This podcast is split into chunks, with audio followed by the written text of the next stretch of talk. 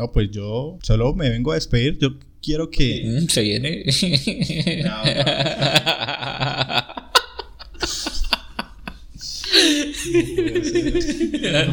hace eso todos los capítulos lo hace.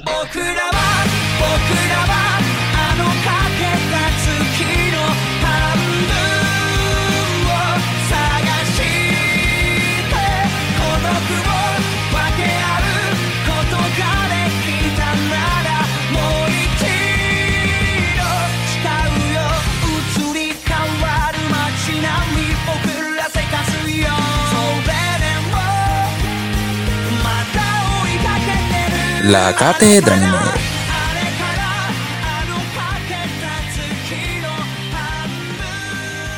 Hola amigos y bienvenidos a la Cátedra Anime, su podcast especializado en manga y anime, en su quinta entrega. Y hoy hablaremos un poquito de el shoujo, la categoría más romántica del anime, la que nos ha dado mariposa en el estómago, la categoría, eh, qué sé yo, la que nos ha hecho ilusionarnos en adolescencia, infancia y adultez. Ya escucharon a Camilo, como siempre nos acompaña. ¿Qué tal Camilo? ¿Cómo vamos?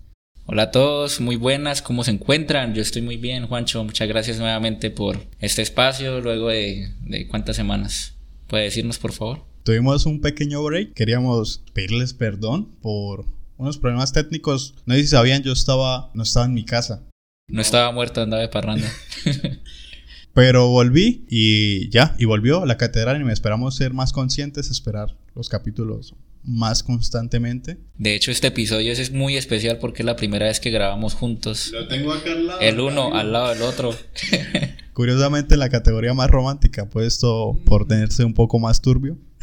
Pero hablemos un poco del shoujo. Hablando de las categorías, nos falta esa categoría que es sumamente popular en el anime. Demasiado popular, de hecho. Yo diría que, que es la contraparte del shonen, porque está dirigido principalmente al público femenino joven, a las jovencitas, mejor dicho. Es lo que se conoce como las historias románticas, las historias eh, cómicas, al drama de la adolescencia, lo que viene siendo eh, estos encuentros escolares, encuentros de la vida cotidiana que vive en este caso una adolescente japonesa y básicamente nos sentimos muy identificados porque son historias muy aterrizadas a la vida real sin tanta ficción, se podría decir, quizás es una de las categorías que más se centra en las cosas de la vida.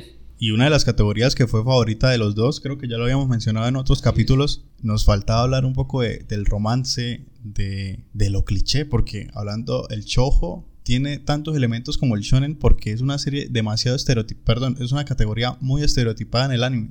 Por supuesto, Juancho. Y es que estamos hablando de que se rompen ciertas eh, situaciones como tal que pueden desarrollarse tranquilamente en la cotidianidad y se centran principalmente en hacer lo mismo una y otra vez, es decir, alargar la serie con base en una propuesta romántica que quizás solamente hasta el final de la misma se desarrolla. Entonces la cuestión está en que una situación muy particular entre el público adolescente que es enamorarse, declararse, eh, empezar una relación, aquí se empieza a ver y a desarrollar, pero de forma muy lenta y a veces se pone tediosa porque estamos hablando de que lo que vende aquí son el drama juvenil entre lo que es el llegar al romance y lo que viene siendo el poder conseguir ese romance. Entonces eh, ahí, ahí vamos a ir hablando durante el transcurso de este episodio un poquito de todo con respecto a, esta categoría. Hay varios elementos que el chojo tiene para enganchar a la gente y muchas categorías, mm, perdón, elementos que, que, obtiene a lo largo de, del desarrollo. Unos más escolares, otros más de un campo laboral, pero todos con el mismo objetivo de enganchar al público adolescente femenino.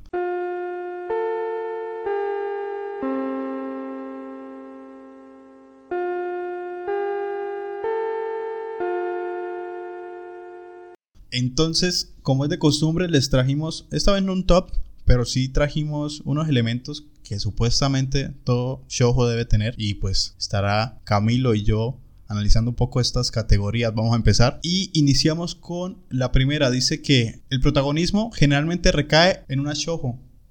Ok, sí, tiene razón. Pues como lo que hablábamos cuando estábamos describiendo los tipos de categorías que hay, así como los tipos de personajes que se encuentran de acuerdo a la historia. La shoyo es lo que se conoce como la persona, la mujer joven, la descripción de una mujer joven, enérgica, eh, sociable, divertida, que se encarga de dar eh, el inicio a una trama muy particular puede ser romántica, puede ser cómica, pero tiene muchos elementos que están compaginados en una vida escolar principalmente o una vida cotidiana de la mujer joven.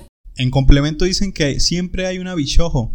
Exactamente, entonces también como mencionábamos en episodios anteriores, que por cierto si no nos han escuchado, por favor, desde el episodio 1 para que puedan entender de qué estamos hablando en estos momentos, el bishoyo es el estilo de dibujo orientado a, hacia la figura femenina, haciéndola esbelta, atractiva para los ojos tanto del público masculino como para el público femenino. Entonces, la protagonista en este caso casi siempre es una bishoyo, que es una mujer que cumple las características anteriormente mencionadas. Esta me parece muy graciosa, pero igual la voy a nombrar.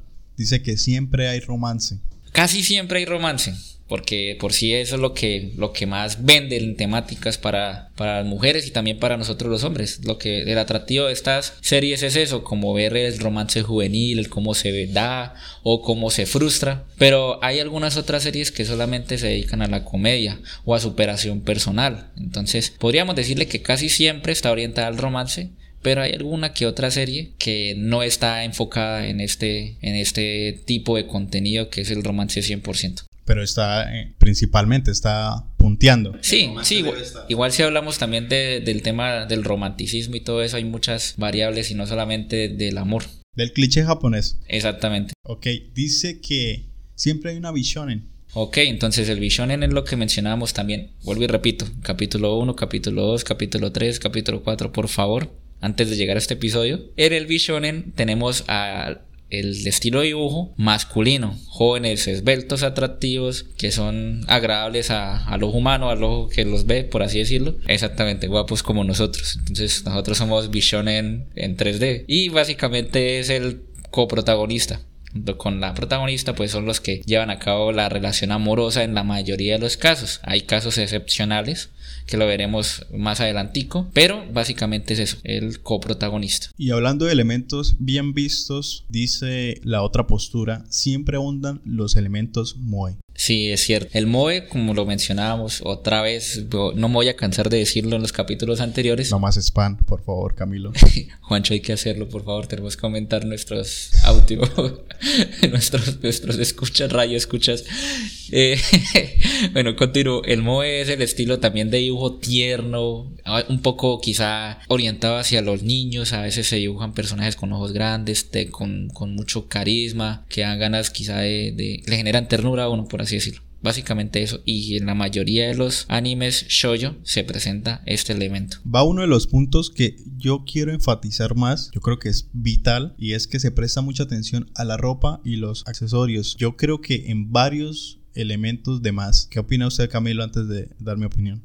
No, es muy cierto porque como lo mencionábamos, el bishoyo es el estilo de dibujo que hace a la chica eh, más atractiva, el bishonen que hace al muchacho más atractivo. Entonces, para hacerlos más atractivos, ¿qué hay que hacer? Una estética, unas ropas, unos accesorios que llamen la atención y que puedan eh, resaltar la belleza de ambos. Entonces, estoy de acuerdo con ello. Es el punto, eh, la piedra angular de, todo shoujo. El shonen tiene, como otras categorías que hemos hablado, el seinen, el shonen, isekai. Ah, bueno, lo hemos nombrado, pero tiene elementos que deben, que aumentan el interés, en este caso al televidente, ¿no? al que está viendo la serie. Así es, a nosotros. Así es.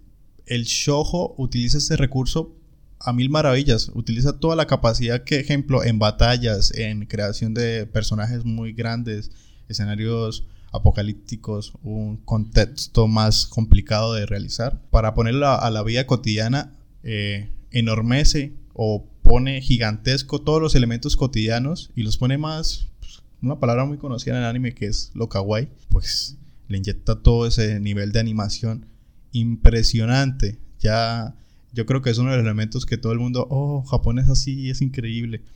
Eso lo hace el shojo posible. El seinen también lo utiliza demasiado, pero como su categoría es un poco más sombría, los géneros que en sí aborda son un poco más pesados, lo explotan pero en, esa línea de lo sombrío, de lo oscuro. En cambio acá es como lo hermoso, lo bonito, lo, lo apapachable, ¿no? Así es. Todos se ven bellos independientemente del contexto. Y llegamos a la última, último elemento, pero este se desprende en cuatro.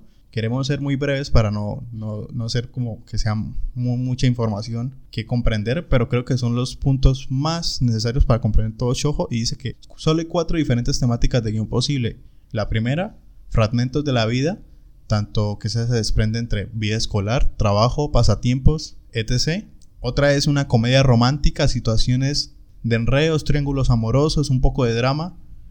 Correcto. Un poco novelesco esta categoría. Exactamente, es lo que más se parece a lo que conocemos como novelas mexicanas o turcas. La tercera es la ciencia ficción o fantasía, eh, las Magic Girls, o similares a un mejor ejemplo, pasiones no pasión de gavilanes, ¿no? No pasión de gavilanes.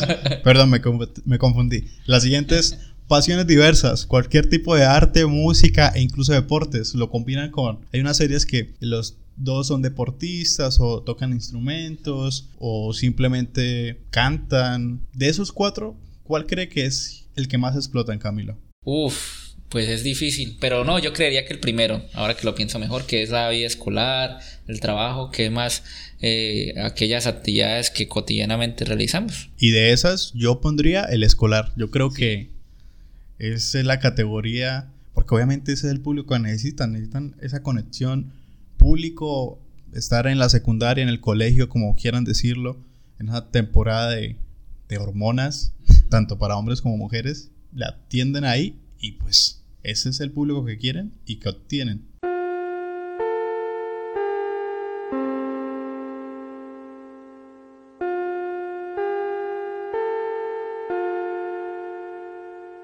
Bueno, Camilo, y después de desprendernos de todas las reglas que debe tener un todo un y de qué es de por sí, vamos a la categoría, siempre lo diré, la favorita, o la favorita al menos de hacer para nosotros, y es nuestro top de animes, depende de la categoría en la que hablemos. En este caso le toca la categoría de los besitos del romance. O no tan besitos, vamos a ver.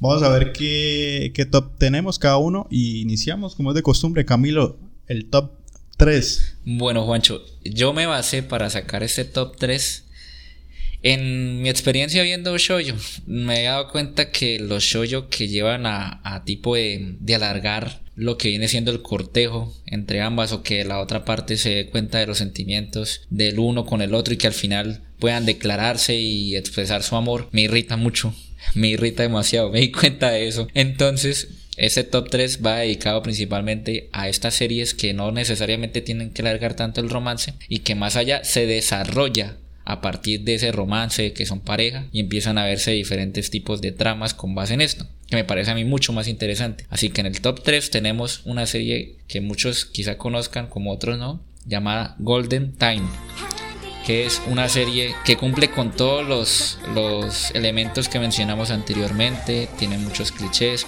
se desarrolla en un contexto universitario, ya no estamos hablando del colegio, sino de, de la universidad, y trata básicamente de un protagonista que pierde la memoria en el último año escolar e ingresa a la universidad. Eh, en este caso, pues ya recuerda su nombre, recuerda diferentes eh, acontecimientos y empieza una vida universitaria muy, muy interesante, muy divertida. Conoce a una chica en la cual pues es el prototipo de mujer eh, enérgica, un poco metiche, expresiva, pero muy buena persona. Hacen una amistad y ya a partir de ahí se empieza a desarrollar esa historia que es bastante bonita y que es muy recomendable. En el top 2 voy a romper los esquemas anteriores porque voy a hablar de una serie que a mí en lo particular me conmovió y me, me gustó demasiado a pesar de que solamente tiene una temporada como de dos episodios si mal no estoy. Y es Hitori Bochi, se llama así, cuando la quieran buscar. ¿De qué trata esta serie? Pues resulta que trata de una niña literal de 11, 12 o 13 años máximo que entra a la secundaria y eh, es bastante curioso porque es una chica que tiene fobia social. No sabe hablar, no sabe entablar conversación con las personas, ni mucho menos pararse en público. Entonces, ¿de qué trata la serie en sí? Pues como esta chica, al tener, bueno, antes de ingresar a la secundaria, tenía una mejor amiga, solamente una, y ella se va a otro colegio. Ella le da como un reto, por así decirlo, el que se haga amiga de toda la clase de ella. O si no, no iban a volver a hablar ni ser amigas. Entonces ya se imaginarán todo el trajín, todo el sufrimiento, todo el, esfuerzo que empeña por conseguir algunas amigas y poco a poco hacerse hacerse amiga de toda la clase es bastante conmovedor, muy divertida, tiene mucha comedia y me salgo del, del, esquema anterior porque no tiene romance, no tiene romance hasta el momento. Así que ese es mi top 2, súper recomendado y la cereza sobre el pastel que es el top 1, que es por siempre yo creo que va a ser mi, mi shoyo favorito. Nadie lo va a derrocar porque es muy complicado derrocar una trama tan compleja. Clanat Sí. Clanat. No hay más que decir. Demasiado llanto en esa serie. Clanat. Clanat, sobre todo After History, que es la segunda temporada. La primera temporada es más divertida, es la vida escolar, pero la segunda temporada ya es la vivencia después del colegio, que es. Uff se me dice la piel solamente recordar esos episodios. Es una serie muy buena y la primera temporada es como un paseo al parque y con golpes de drama. Pero la segunda, todos los capítulos, es como una terapia de choque y llore y llore y llore y llore y llore, llore, llore. demasiado llanto en esa serie. Es demasiado buena esa serie. Literal es. Tiene todo: romance, aventura, comedia y drama. Drama a más no poder y muchos, muchas enseñanzas al final de la misma. Entonces es mi top recomendada. De, por mucho tiempo va a ser la más recomendada entre los shoyo. Buenísimo top, Camilo. Bueno, Juancho, entonces ahora, top 3. Yo voy a ser más, más, más rápido, no, más conciso. Primera parte, los tres que voy a recomendar son escolares. Yo me voy a ir por lo más cliché de, del show. Y bueno, empezamos. El top número 3 es Kimi no Todo Que esta serie que Camilo ya se disgustó un poco. es por lo que mencionaba en qué me basé yo, pero bueno. Yo creo que la cúspide del romance tierno y bobo que tenemos normalmente es como toda la cuestión de lo tierno y del proceso de ir a un colegio, a un cambio de, de colegio y abordar esta vida escolar eh, de una chica tímida y del típico galán adolescente, cómo esto se repercute en una relación. No quiero dar muchos eh, spoilers, pero es una relación bonita. Lo vi, en, eh, lo vi en una temporada de mi vida que estaba en, el colegio por sí. Entonces es como una serie que ustedes me escucharán actualmente y dicen, a Juan le gusta esta serie. Pero le tengo muchos recuerdos, muchos cariño a esta serie. La recomiendo, no digo que sea mala, pero sí es como lo más tierno del cliché del shonen. Exacto, en sí la serie no es mala, es buena. Pero es la serie cliché por excelencia del shoujo. Para mí, ¿no? Para mí es el cliché que maneja todos los aspectos. Bueno, Camilo, en el top número 2 sigue Ore Monogatari. No de la serie de los Monogatari. Que es una serie muy diferente. Es diferente. Es de Ore Monogatari. y es. Tremenda serie. Lo mismo, es relaciones a secundaria, pero Acá el factor diferenciador es que los protagonistas son muy diversos. El protagonista sobre todo. Taquedo este hombre gigante. la historia, la historia muy particular sobre esa serie aquí con Juancho. Interna, Camilo me dice que me parece mucho. no tanto por la apariencia, sino por las situaciones que vive el personaje. Son muy chistosas, muy cómicas. Una serie más de comedia, obviamente tiene un factor de romance también escolar, totalmente recomendable y pues que se animen a pegarle una, un vistazo, no estaría nada mal, nada mal. Es muy buena, la comedia es excelente y muy recomendable. De hecho, eh, también puede, puede estar dentro de mi top 3, porque digamos en el puesto 3 junto con Golden Time, porque es una serie excelente, es sí, totalmente recomendable. Bueno, hablando de Golden Time, también le iba a meter, pero bueno, me la ganó. Sobre todo yo voy a meterle ahora y como no la cambiamos. Pero bueno, es por el contexto en la que me la vi. Me la vi en la, en la universidad, literal. Bueno, top número uno, ya lo había dicho antes, no creo que vaya a ser sorpresa, pero es Angel Beat. Creo que es el show no por excelencia, porque sea una categoría de, de cliché, pero tiene elementos mm, sentimentales de romance demasiado fuertes. De hecho, no es tan cliché. No, a eso me refiero, o sea, que no es cliché. Y no sé, ya lo dije en la primera descripción, es buenísima. Muy buena.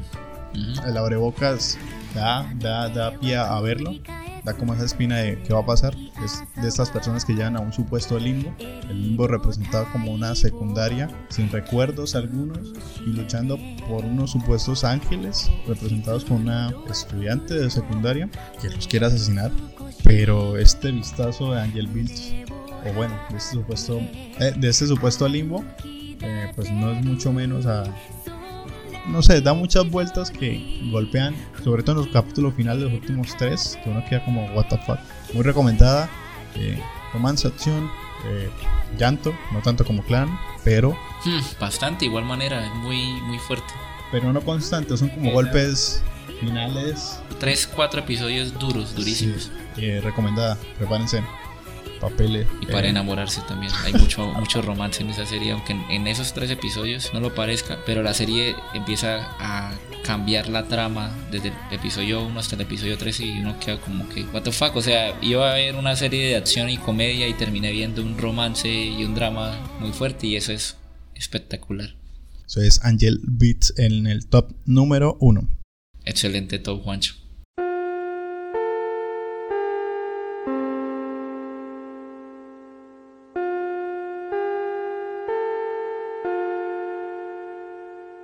Bueno, Camilo, después del top 3 de cada uno del Shoujo, venimos por la categoría de noticias, modo periodismo. Panana, panana, panana, panana, panana. Le traigo dos noticias que una pues, nos tiene bastante emocionados a ambos, la verdad. Emocionados es poco. Y la otra sorpresita, empiezo con, con la no más suave, un poco de, de nostalgia. Y hoy 23, que es el día que estamos grabando, 23 de marzo del 2021, se cumplen cuatro años del final del anime, no del manga. Uf, de Naruto del anime. Shippuden. ¿Ya cuatro años? Sí, Ja. pasa el tiempo. Uf, Dios, ¿qué hace que me vi esa pelea? No, sin spoilers, pero sí. Ah. Hace cuatro años- Hace cuatro años se acabó Naruto Shippuden. Oh, pues pasa el tiempo muy rápido ahora que Que lo lo tengan en cuenta para. No sé, pasa muy rápido. 23 de marzo del 2017 sacó Naruto, ¿en serio? Sí, Uy, el cierre jodas. de un- del shonen de la década. Sí, uff. Oiga, sí me hizo sentir viejo. Ya fuera, fuera de chiste me hizo sentir viejo. Cuatro años. Pero hablando de shonen de la época, nació Kimetsu no Yaiba. Y esa es la noticia del día, que pues el tren infinito se había estrenado en Japón hace como 10 años. sí, en octubre del año Ok, pasado. Ya lleva sus buenos meses. Y la noticia es que llega a la TAN. Kimetsu no Yaiba. Dios, Dios. Yo no sé, yo lo estaba queriendo, la verdad lo veía imposible. Que literal no veía cómo iba a llegar a los cines esa película. Pero que hayan mencionado la semana pasada que va a llegar a los cines y que posiblemente a nuestras ciudades o ciudades cercanas, no. Así sea que haya que manejar 3, 4 horas o pagar un pasaje de avión, lo que sea, pero no, vamos, la catedral anime va a estar En exclusiva. viendo eh, la película en cines sí o sí. No importa nada. Ese ya no va a importar nada. Eh, la noticia surge a partir de que pues el mismo boom que tuvo la película El tren infinito de Kimetsu no Yaiba, que se supone que es la película más taquillera animada. Exacto. De Japón. Entonces, pues todos sabemos, es un negocio. Los teatros y diferentes franquicias de transmisión de cine, tanto cotidiano como animado, pues dijeron, aquí está, la vamos a traer. Y el cine que la trajo a Latinoamérica, bueno, la va a traer porque llega él en abril. Más o menos como el la última semana de abril aproximadamente. Final de abril, no hay fechas estipuladas por pues, cuestiones del COVID, entonces no podemos decirle. La noticia dice que va a llegar en abril a cines de Latinoamérica y la trae afortunadamente un gran aplauso para Cinépolis, una franquicia mexicana. Y que está regada en varios países de Latinoamérica. También la van a traer, eh, hizo una pequeña investigación de otras noticias. Cinemark la va a traer en Sudamérica, en Chile, en Uruguay, en ¿Qué? Argentina. ¿En serio? Sí, no se sabe si en Colombia. Y en Colombia va a tener también Cinepolis le va a traer. Camilo no sabía. No sabía, yo no sabía. Por lo visto. Uf, hermoso. Claro, porque eso brinda la, pos- la posibilidad de que la podemos ver en nuestra ciudad.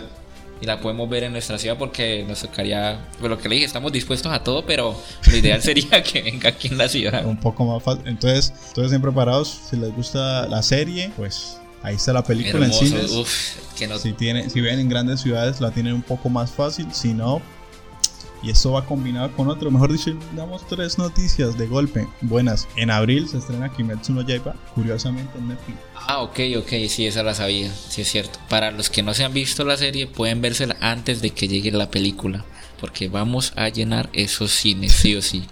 Y, y bueno, todos aquellos que no la han visto como Camilo, fieles a la franquicia. Exacto, no la he visto, no he visto, no la he visto pirateada porque he querido esperar a ver el Blu-ray o la versión HD, pero ahora que va a llegar a los cines, oh.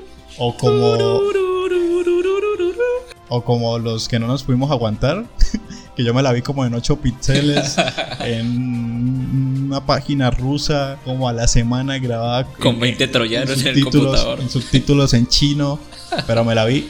Mm, no me la vi en alta calidad, sé lo que va a pasar, obviamente me leí el manga y demás. Pero, la veremos en alta calidad. Vale la pena. Totalmente recomendada y pues ahí Excelente. termina la noticia del día, Camilo. La verdad esta noticia es excelente para terminar este episodio. Eh, me parece que esta semana nos alegró a nosotros la, la, existencia, nos ha dado un año más de vida por lo menos. Así que vamos a estar ahí pendientes de cuando podamos verla y a traerles también los comentarios al respecto.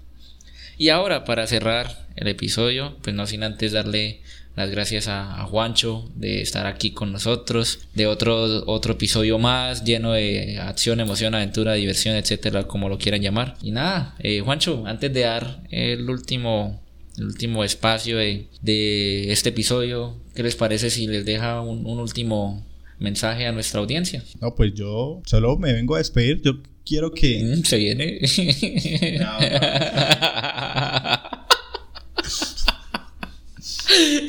puede ser. hace eso, todos los capítulos lo hace.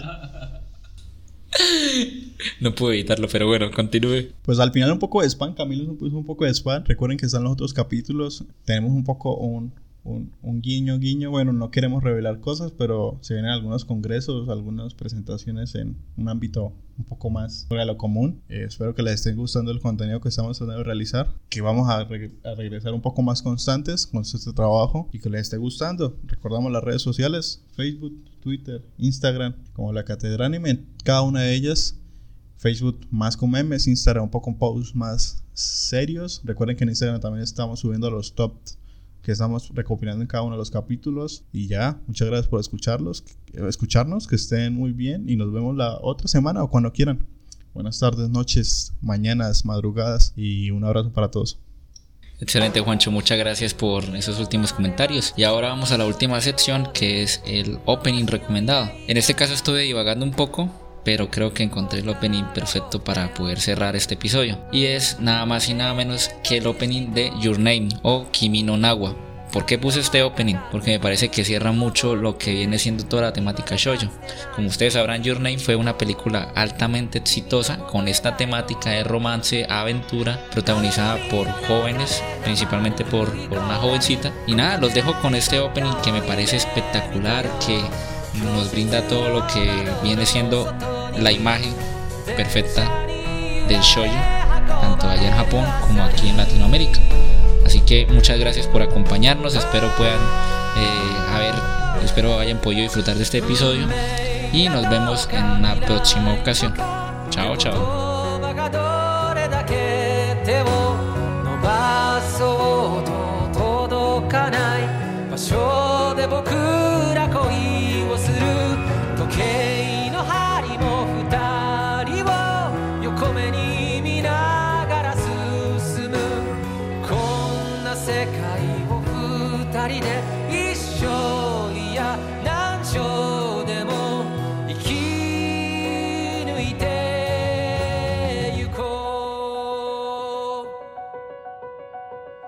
初めましてなんてさ。